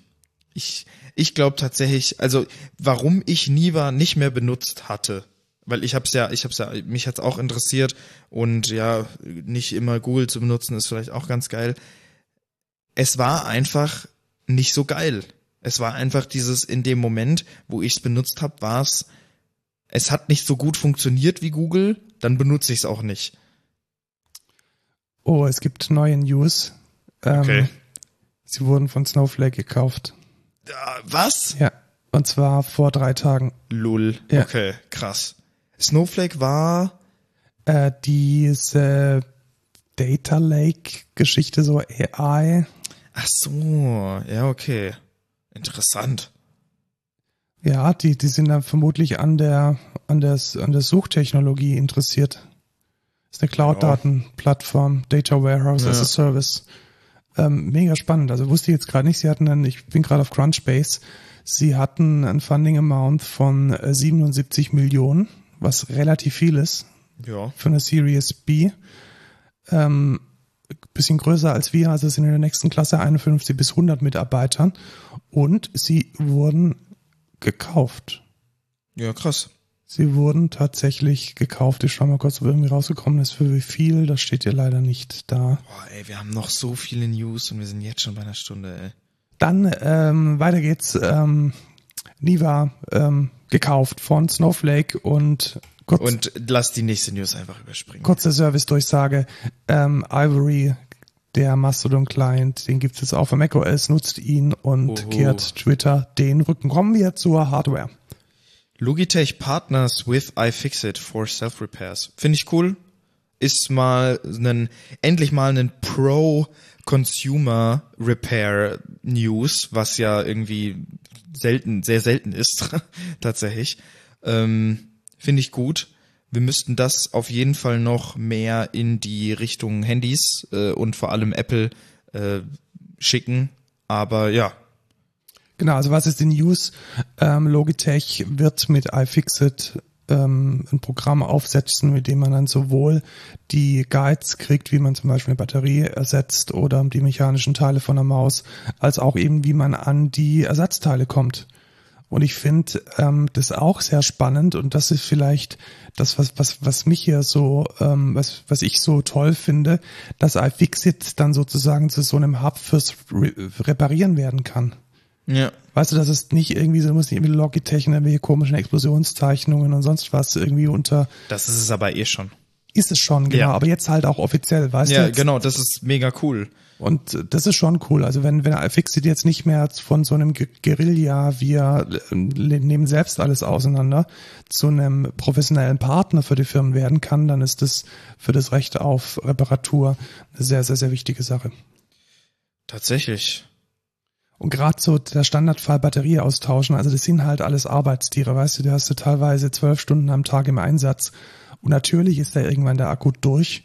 Und da dann den Ja. Leasing wegwerfen zu müssen, finde ich einfach scheiße. Ja, es gibt ein, eine neue, ein neues Produkt oder ja, das gab's doch schon, oder? Gab schon, aber ist jetzt einfach Version? eine neue Version davon. Ähm, wir nutzen ja auch im Lo-Fi-Studio Ableton was ich überhaupt nicht mag, aber es hat offensichtlich Fans. Ich find's gut. Und ähm, Ableton ist ähnlich wie Maschine, beziehungsweise Maschine ist der Klon von, von Native Instruments, ein hauptsächlich Pattern-basierter, ein Pattern-basiertes DAW. Ähm, und man hat ich, ich zumindest habe immer so das Gefühl, ja, ich würde jetzt eigentlich ganz gar nicht mit der Maus diese einzelnen Patterns und äh, Groups umschalten, sondern ähnlich wie in der Maschine mit äh, Knopfdrücken auf irgendwelchen Controllern. Und dafür gibt es jetzt Ableton Push. Welches, und das macht die Sache nochmal ganz besonders, jetzt auch ein Standalone-Instrument ist. Und deswegen habe ich es reingenommen. Ja. Das heißt, du kannst es auch ohne einen Computer als ein mit einem eingebauten Mini-Logic, nicht Logic, mit einem eingebauten ähm, Mini-Live verwenden. Ja, cool. Werde ich mir nicht holen. Nicht? Nee, boah, das ist, ich mache ja keine Beats. Ja, also genau, das ist, das ist der hundertprozentige alleinige Anwendungsfall. Äh, wenn man Beats produziert, dann braucht man irgendwas, mit dem man anders klarkommt als mit Maus und Tastatur und entweder man nimmt dann halt eine Maschine oder so eine Ableton Push. Und ich muss sagen, ich finde es eigentlich echt sogar so spannend, dass ich es mir ein bisschen überlegt habe, mir es zu kaufen. Aber das würde dann halt eine äh, völlig ein völlig neues Fass aufmachen, weil das Problem ist, dass ich ja Ableton Live nicht nutze. Und das zweite Problem ist, dass es halt einfach 2000 Euro kostet. Ach so. Ja. Ja, das ist ja äh, bisschen viel. Ne? Gut. Was macht was macht äh, Snapchat? was macht Snapchat da? Ähm, Dinge. Ähm, wir wissen ja alle, dass äh, viele, viele großen Firmen auf dem Rücken von Open Source aufbauen. Und eines der Komponenten, die sehr, sehr oft in Stacks zu finden ist, ist Redis. Redis ist eine In-Memory, eine In-Memory Cache, eine In-Memory Datenbank. Und was Snapchat jetzt gemacht hat, ist äh, Redis zu forken, beziehungsweise zu reimplementieren. Und sie nennen es nee, die, nee, nee, nee, nee, nee, nee, nee, das ist falsch. Das ist ein Fork von Redis und Snap hat diesen Fork KeyDB gekauft. So ist es Ach nämlich. so ist es. Es Ja. gab schon einen Das Fork. gab's schon und Snap hat die gekauft. Ah, verstehe. Okay, das wusste ich jetzt nicht. Ah, stimmt tatsächlich. Also, ähm, KeyDB, ah, verstehe. KeyDB tatsächlich schon Y Combinator äh, 20, 2020 schon gefundet, ähm, war offensichtlich ein Fork von Redis, hast du recht. Und sie haben es jetzt gekauft und Ja. unter einer BSD3 License gepackt. Und das ist eigentlich jetzt gar keine so schlechte News. Ja, tatsächlich nicht. Ähm, aber ist die Frage, ja, was kann das denn besser als äh, Redis? Also sie sagen, sie sind schneller als Redis, aber ja, braucht man das? Ja, ist eine gute Frage. Also was ich mir schon mal überlegt habe, mal mit Arango oder mit Redis oder jetzt vielleicht auch mit KeyDB äh, ein Backend für uns ADS zu schreiben. Im Backend. Ja. Also wir haben ja ein Postgres Backend Ja. und ein Oracle Backend. Ach, ein neues Backend. neues Backend, ah, ja. okay, ja. Ja. Einfach mal zu schauen, wie es funktioniert, weil ähm, vielleicht wird schneller. Mal schauen. Ja, vielleicht. Gucken wir mal. Schauen wir mal, was. Okay, ich muss aufhören damit. Äh, was wird. Ähm, Genau, KeyDB als äh, neues Tool, wenn ihr es verwenden wollt. Dann war die riesige Microsoft Build, ähm, man kann es zusammenfassen, AI. Ja, Copilot, Copilot, Copilot. gibt's jetzt auch in Windows 11 und das finde ich tatsächlich relativ spannend. Also du kannst es wirklich, also gib mir mal bitte alle Bilder, in denen irgendwie ein Pferd vorkommt und die älter sind als irgendwie drei Jahre. Äh, finde ich schon ein spannendes Konzept. Ja, das heißt, all deine Daten, die auf deinem Rechner sind, werden dann erstmal zu Microsoft geschickt. Hm, weiß ich nicht. Ich glaube, ich glaube, da läuft auch viel lokal. Hoffentlich. Ähm, ja, also Copilot ist der Standard. Also worum geht's? Microsoft Edge hat dann auch sowas. Ähm, ich bin auf einer News-Seite, ich kann dann irgendwie fragen, gib mir irgendwie die drei wichtigsten News aus der Netzpolitik und er findet es dann. Äh, Windows Terminal kann auch AI. Dann gibt es äh, Bing, also die Suchmaschine von Bing, die jetzt ChatGPT komplett integriert hat und sich ähnlich wie ChatGPT verhält. Also letzten Endes sind ganz viele Dinge jetzt AI-isiert. Warte, nee, nee, nee, nee, nee, das ist ja andersrum. Genau. ChatGPTs Search Engine ist Bing im Default. Das heißt, was ja neu kommt mit den ChatGPT 4, ist, dass der ja selber ins Internet gehen kann und suchen kann und irgendwelche Tasks kann. So, du meinst, dass dann die Genau, ja, das, stimmt, das ja. ist die das ist die News und zwar daher, dass Microsoft so viel fucking Geld in OpenAI steckt, sagt OpenAI jetzt, ja, okay, dann äh, wird jetzt Bing halt die Standard Suchengine, um Sachen im Netz zu finden. Da bin ich mal gespannt, wie sich Microsoft dann da auch positionieren wird, ob dann diese AI-Funktionalität in Bing auch auf dem europäischen Markt verfügbar ist, weil Google kriegt es offensichtlich hin, nicht, nicht hin, die GDPR zu erfüllen und hat oh, okay. von BART äh, Europa komplett ausgeklammert. Oh ja. Und ja, ich bin mal gespannt, wie sich das entwickelt. Und weißt du, auf was ich ganz besonders gespannt bin, es ist ja bald die Apple WWDC Keynote, mhm. ob das Thema AI da überhaupt vorkommt. Also ich habe so ein bisschen, sehr, oder? Also es ist schon nächste Woche, am 5. Juni. Ja. Äh, da werden wir dann auch wahrscheinlich danach aufnehmen, oder? Was, nächste Woche? Ja. Boah, ja, müssen wir mal gucken. 5. Juni, also nicht kommenden Montag, sondern übernächsten Montag. Ah, okay, ja. Und ähm, ich bin mal, ich bin mal gespannt, was da im Bereich AI kommen wird. Ich befürchte fast schon, dass Apple eher auf die auf die AR geht und nicht auf die AI. Aber schauen wir mal. Schauen wir mal. Introducing Popover API. Man kennt es äh, Mod Mo Modals. Modals in HTML sind die Pest. Warum? Scrollen kaputt, URL kaputt. Sizing kaputt. Sizing kaputt, funktioniert auf dem Handy, scheiße, kann man nicht in neuem Tab öffnen und low Click out, hm? outside. Outside Fokus verloren, ja, und funktioniert nicht, alles einfach, scheiße. einfach Mist. Und es ist unglaublich schön, dass ähm, die Menschen, die für HTML verantwortlich sind, jetzt das Popover in den Standard reingeschrieben haben als ein neues HTML-Attribute, welches einfach heißt Popover und mit dem man dann Popovers machen kann. Richtig. Finde ich super. Ähm, es wird halt leider nicht vom Firefox unterstützt, noch nicht. Ja. Und ähm, ich bin gespannt. Also ich denke, wenn es der Firefox unterstützt, dann wird es ähm, der Standard werden. No. Also ich glaube nicht, dass die, äh, dass sich die Leute, die Entwickler diesen Shit noch geben mit irgendwelchen Frameworks, die dann irgendwie den Fokus klauen und ähm, Event Propagation von oben nach unten, das ist alles einfach nur Mist. Ja, richtig. Was auch ist Mist ist, ist ähm, Facebooks Datenpolicy. Denn Facebook hat jetzt tatsächlich 1,2 Milliarden Euro Strafe, zumindest in der ersten Instanz, bekommen, beziehungsweise Meta als Konzern, der hinter Facebook steht, weil es Daten von europäischen Benutzern an US-Geheimdienste weitergegeben haben. Nee, haben soll nicht. Gericht hat entschieden, hat. Ähm, Schade, ne? Nee, gut. Also schade, dass Facebook es macht und gut, Richtig. dass sie dafür verknackt wurden.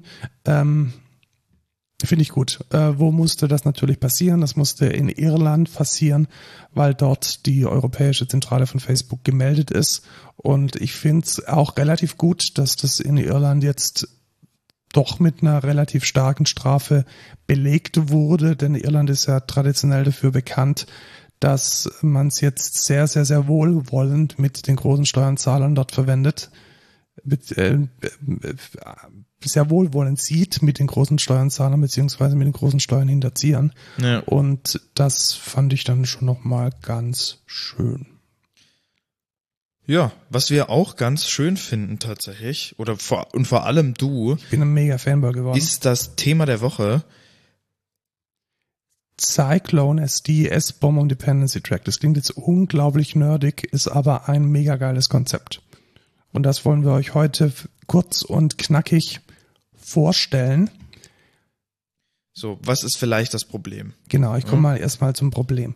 Also man hat ein Software-Artefakt, welches man baut mit einem Bildmanager oder mit einem Bildsystem.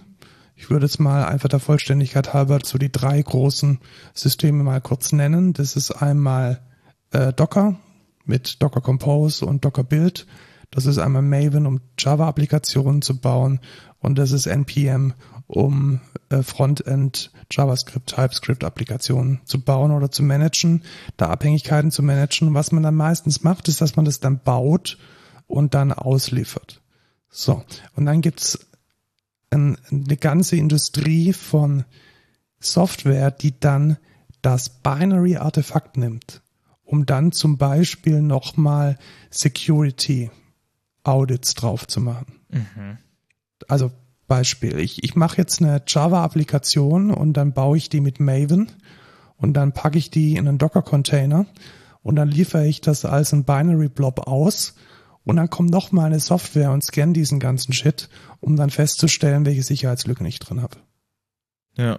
Oder ich habe ein Maven-Plugin, welches dann, wenn es gebaut hat, nochmal die angezogenen Jars aus dem Glasspath rausfischt, um dann nochmal einen MD5 zu machen, lokal eine Datenbank runterzuladen und zu checken, ob ich eine Sicherheitslücke drin habe. Das ist ja kacke. Genau, warum ist das kacke? Weil das ewig dauert. Weil es erstens ewig dauert und weil es zweitens ein eine, eine Blackbox-Analyse ist. Also ja. nochmal zum Verständnis, also ich habe vorher eigentlich relativ klar definiert, welche Abhängigkeiten ich nutzen möchte. Ein Bildsystem hat dann festgestellt, welche konkreten Abhängigkeiten ich brauche. Und dann hat es daraus irgendwie ein Binary-Ding gemacht. Und dann kommt nochmal einer und hat es diese Kenntnis gar nicht und scannt es nochmal. Und das hat dann bei uns zum Beispiel die Folge, dass das OWASP Dependency Scan-Plugin unglaublich lange braucht. Also es lädt erstmal die Datenbank runter und es macht dann innerhalb von dem Bild eine atomare Analyse von den Jars, die da drin rumliegen in dem ClassPath und meldet es dann irgendwie als ein HTML, das im Target rumliegt. Und das ist einfach Kacke. Weil es ist nicht zentral und ich kann es nicht managen und es braucht ewig und es hat starke Abhängigkeiten und es ist vor allem Blackbox. Es wäre jetzt viel cooler, wenn es einen Standard gäbe, der beschreibt, was in meiner Software alles drin ist, wie so eine Bill of Material, also wie eine Stückliste. Und dann kann ich diese Standardstückliste nehmen und kann damit dann diese Fragen auf einem ganz anderen System, welches zum Beispiel für Dependency Tracking oder Dependency Scanning optimiert ist, dann analysieren. Und genau so ein System gibt es. Und das ist gefundet von der OWASP Foundation. Und das ist die Kombination aus Cyclone SD. Nee, DX. Oder nicht? Tatsächlich, ich habe es in der Überschrift falsch. Äh, Cyclone DX und Dependency Track. Genau. Also, was ist Cyclone DX? Cyclone DX ist ein Standard für eine Software Bill of Materials. Also man kann sich das ganz naiv jetzt erstmal als eine Liste vorstellen von Komponenten, die in meiner Software drin sind.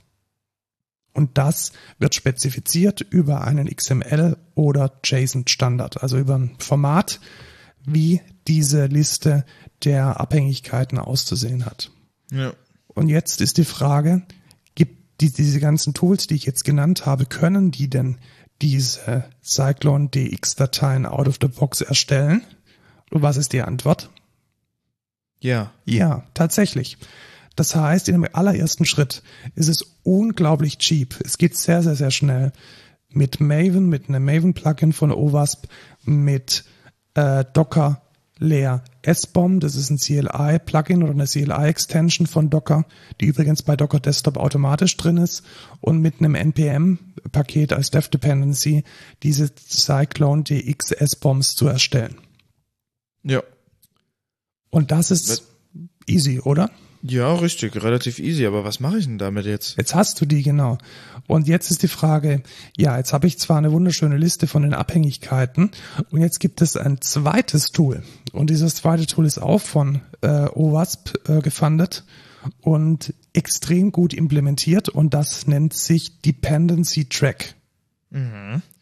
Gehört zur OWASP Foundation und das ist eine Plattform, die ich jetzt in meiner Infrastruktur installieren kann und dorthin kann ich dann diese S-Bombs pushen. Ja. Und dann macht mir diese Plattform eine Analyse nach Sicherheitslücken mhm. und nach Lizenzverletzungen und ich kann für meine eigene Firma Policies definieren, die dann von den entsprechenden Entwicklern behandelt werden müssen. Beispiel. Ich habe oder wir haben gestern Policies definiert, dass wir nicht zulassen, dass eine Software von uns ein Critical oder eine High gerankte Vulnerability hat. Das ja. haben wir dann eingestellt. Richtig. Und wir wollen auch nicht zulassen, dass eine Softwarekomponente eine nicht kommerziell erlaubte Lizenz verwendet. Auch das haben wir eingestellt. Mhm. Das heißt, wir machen jetzt diese S-Bombs aus unseren Artefakten, aus den Docker-Containern, aus den Frontend-Builds ähm, mit NPM und aus den Java mit Maven gebauten Artefakte, pushen dann diese S-Bombs regelmäßig an dieses Dependency Track und haben dann eine kontinuierliche Analyse von unserem Supply Chain Risk. Mhm. Und das ist unglaublich angenehm und auch mit einer unglaublich guten Experience.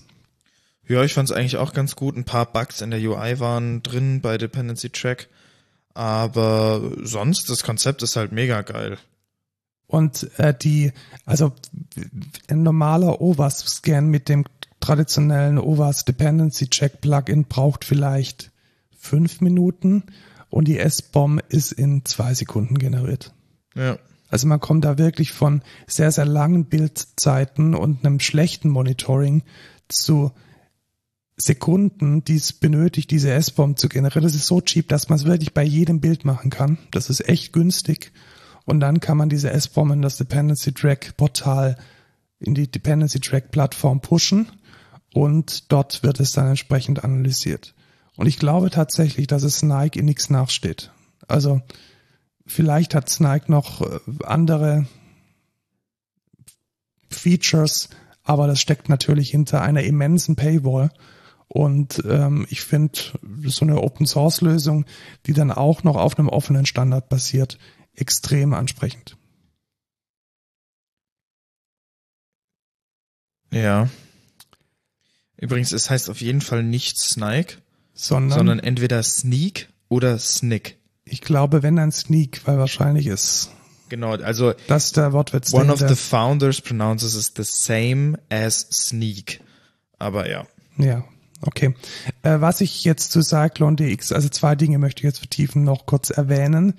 Man kann, und da wird es jetzt sehr spannend, weil wir gerade vorhin diesen Facebook, äh, diesen Facebook-Datenschutzverstoß genannt haben. Man kann mit Cyclone DX nicht nur eine Software Bill of Materials machen, sondern auch eine Software as a Service Bill of Materials. Das ist das, was ich dir gestern gesagt habe, ja. wo man dann die einzelnen Komponenten inklusive ihrer Architektur und auch ihrer kompletten Systemarchitektur, also Systematik, wer kommuniziert mit wem, entsprechend äh, dokumentieren kann. Ja. Und dann wäre es möglich, wenn es jetzt tatsächlich politische äh, Vorgaben gibt, dass man gewisse Daten nicht von einem von einer Installation auf die andere packen kann, dann könnte man das mit dieser SAAS-Bomb mit Cyclone DX entsprechend nachweisen. Also ja. eine, ein Use Case für die die man sich in der Zukunft vorstellen kann. Es gibt die, die Ansage, nichts darf in, keine persönlichen Daten dürfen in die USA gehen. Dann würde sowas wie Facebook oder Google regelmäßig aus ihrem System diese SAS-Bomb mit Cyclone DX Standard generieren und einer Institution übermitteln und hätten dann die Möglichkeit, damit zu beschreiben und zu dokumentieren, dass die Daten eben nicht entsprechend in die USA abfließen. Das gleiche ähm, geht auch für eine Hardware Bill of Materials, die Cyclone DX auch anbietet. Also es ist nicht nur die, es ist nicht nur die, ähm, die äh, Software Bill of Materials, sondern der Standard geht darüber hinaus.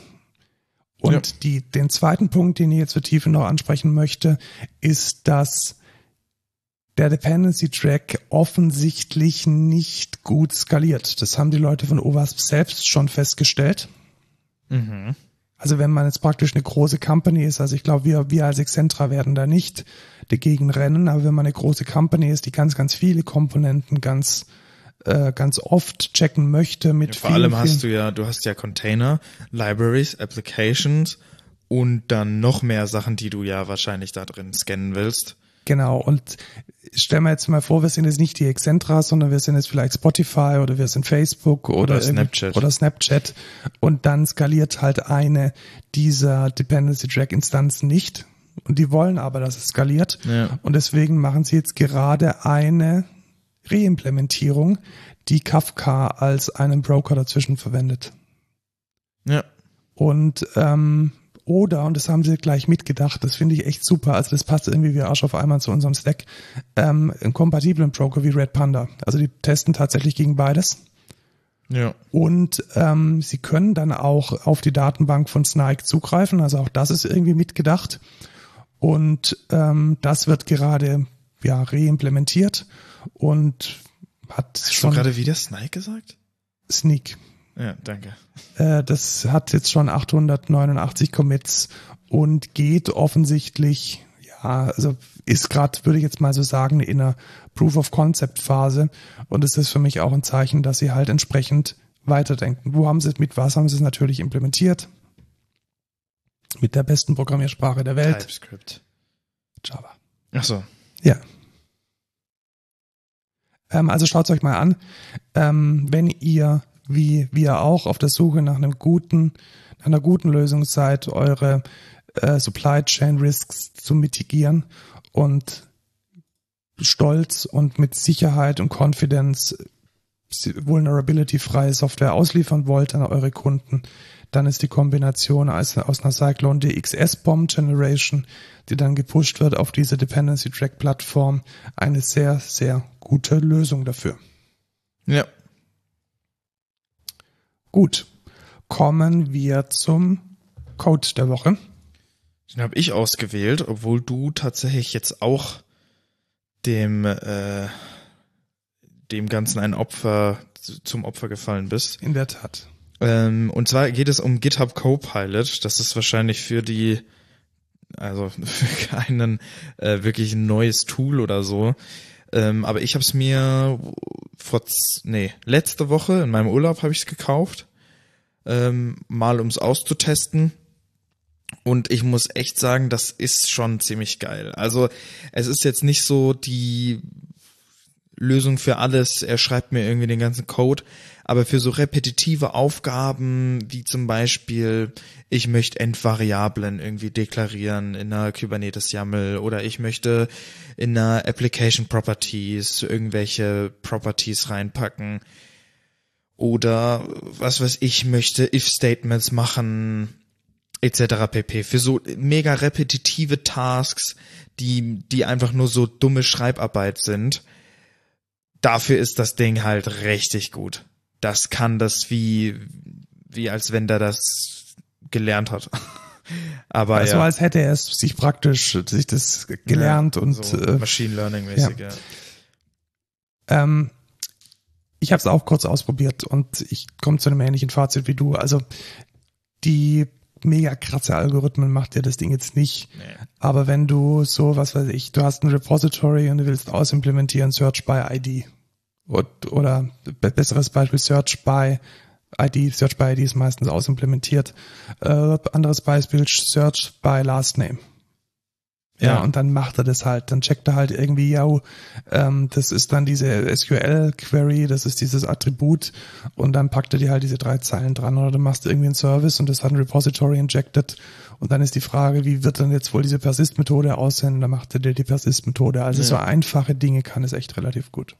Was er mir zum Beispiel äh, auch gemacht hat für meine Website, habe ich ja gegen die Last.fm API implementiert und das hat er halt richtig gut gecheckt. Ich habe halt, also meine Klasse hieß halt Last.fm Service und dann wollte ich halt so ne, einen REST-Client implementieren in Quarkus und er hat das perfekt gecheckt. Ich wollte dann die, die Properties quasi einfügen und er kannte einfach die Properties.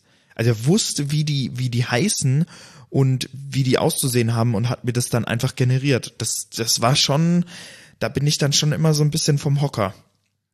Ja, also ich nicht, muss ich ehrlicherweise sagen, aber ähm, es ist eine Erleichterung. Also sorry, dass er weiß, wie die API von Last.fm aussieht, ohne dass ich ihm das gesagt habe. Naja, also es ist relativ klar, dass er das trainiert hat und es kennt. Ja, aber ich finde es trotzdem krass. Ja, also mit deiner selbstgeschriebenen API wird es natürlich nicht gehen. Richtig. Ich finde es aber trotzdem, ja, sehr angenehm. Ja, also er kann nicht nur Last.fm, er kann auch wirklich, auch die, die klassischen bekannten REST APIs kann er schon relativ gut. Also Notion und so geht auch, habe ich auch mal kurz ausprobiert. Ja. Ja, also nutzt es, ähm, wenn ihr es nutzen dürft. Ich habe es tatsächlich jetzt für äh, Excentra freigeschalten. Ähm, also man kann es requesten und dann auch entsprechend nutzen. Super. Äh, mit welche Idee hast du es denn ausprobiert? Visual Studio Code. Ja, ich habe es mit IntelliJ gemacht. Das ist Plugin genauso gut. Gut, äh, kommen wir zum No-Code der Woche. Ähm, es gibt ja viel, viel, viel ähm, auf TikTok, also anders, ich fange mal anders an.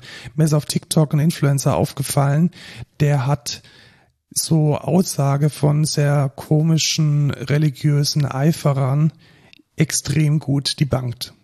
Mhm. Also zum Beispiel, was weiß ich, Jesus hatte drei Frauen und das hier sind die Beweise und er dann so ganz trocken, nö. So. Und hier haben wir diese, äh, diese Quelle und jene Quelle und das stimmt nicht und das wissen wir nicht. Und aus diesem TikTok Profil wurde jetzt tatsächlich ein extrem guter Podcast, namens Data over Dogma. Und der Podcast-Host ist ein promovierter Scholar, also ein Literaturwissenschaftler für äh, religiöse Schriften, Daniel McClellan. Und das ist extrem unterhaltsam und extrem gut. Und ich kann es jedem empfehlen, der sich so historisch mit dem frühen Judentum, dem frühen Christentum, auch den anderen babylonischen und sumerischen Religionen, die es zu dieser Zeit gab, interessiert, ohne diesen ganzen äh, Pastor und ähm, ich bin hier irgendwie konservativer Christ oder nicht konservativer Christ und erzähle euch hier jetzt meine Interpretation Quatsch außenrum. Eine sehr angenehme, datenbasierte Podcast-Reihe. Ja, da kenne ich mich auf jeden Fall nicht aus. Ja, ich weiß nicht, ich glaube, dir wird's auch gefallen. Also die, die letzte Folge ging tatsächlich über die Frage, ob äh, der christliche Gott äh, entstanden ist aus einem ähm, Gott, der ähm, in der historischen Wahrnehmung einfach nur einer von vielen war. Also wie es praktisch von einem Monotheismus in diesem äh, asiatischen Raum oder von dem Polytheismus in diesem genau. asiatischen Raum in den Monotheismus überging und welche Schriften in der Bibel da noch übrig sind, die vielleicht sogar auf einen Polytheismus zurückschließen oder wo sich anders, wo sich die Wissenschaft einig ist, dass es äh, durchaus auch polytheistisch gelesen, gelesen werden kann. Ja. Und der Schwerpunkt liegt eben auf Wissenschaft und nicht auf irgendwelchen Laien, die von nichts eine Ahnung haben und irgendwas ins Internet schreiben. Ja. Das ist doch wenigstens was Gutes. Gut. Dann kommen wir jetzt zum Abendessen. Ja, bitte. Ich habe Hunger ohne Ende. Ich auch. Und zur Verabschiedung. Wir suchen EntwicklerInnen äh, mehr als je zuvor. Bewerbt euch bei uns, egal was ihr macht. Frontend, Backend, Fullstack, AI. Wir suchen, wir wollen äh, massiv wachsen. Wir können massiv wachsen. Wir suchen auch Process Engineers wenn ihr euch für BPMN und Low-Code interessiert, auch mit Geschäftsprozessen gut klarkommt, dann sind wir der richtige Arbeitgeber im Pfaffenhofen an der Ilm und im Homeoffice. Wichtig wäre allerdings der Standort Deutschland.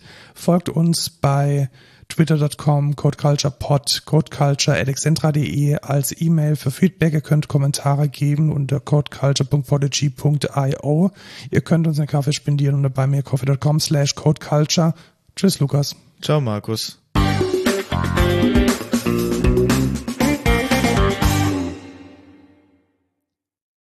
Und jetzt gibt es den Maultaschenauflauf. Und ich muss jetzt aufstehen und dann tut mein Tattoo wieder weh. Wir freuen uns.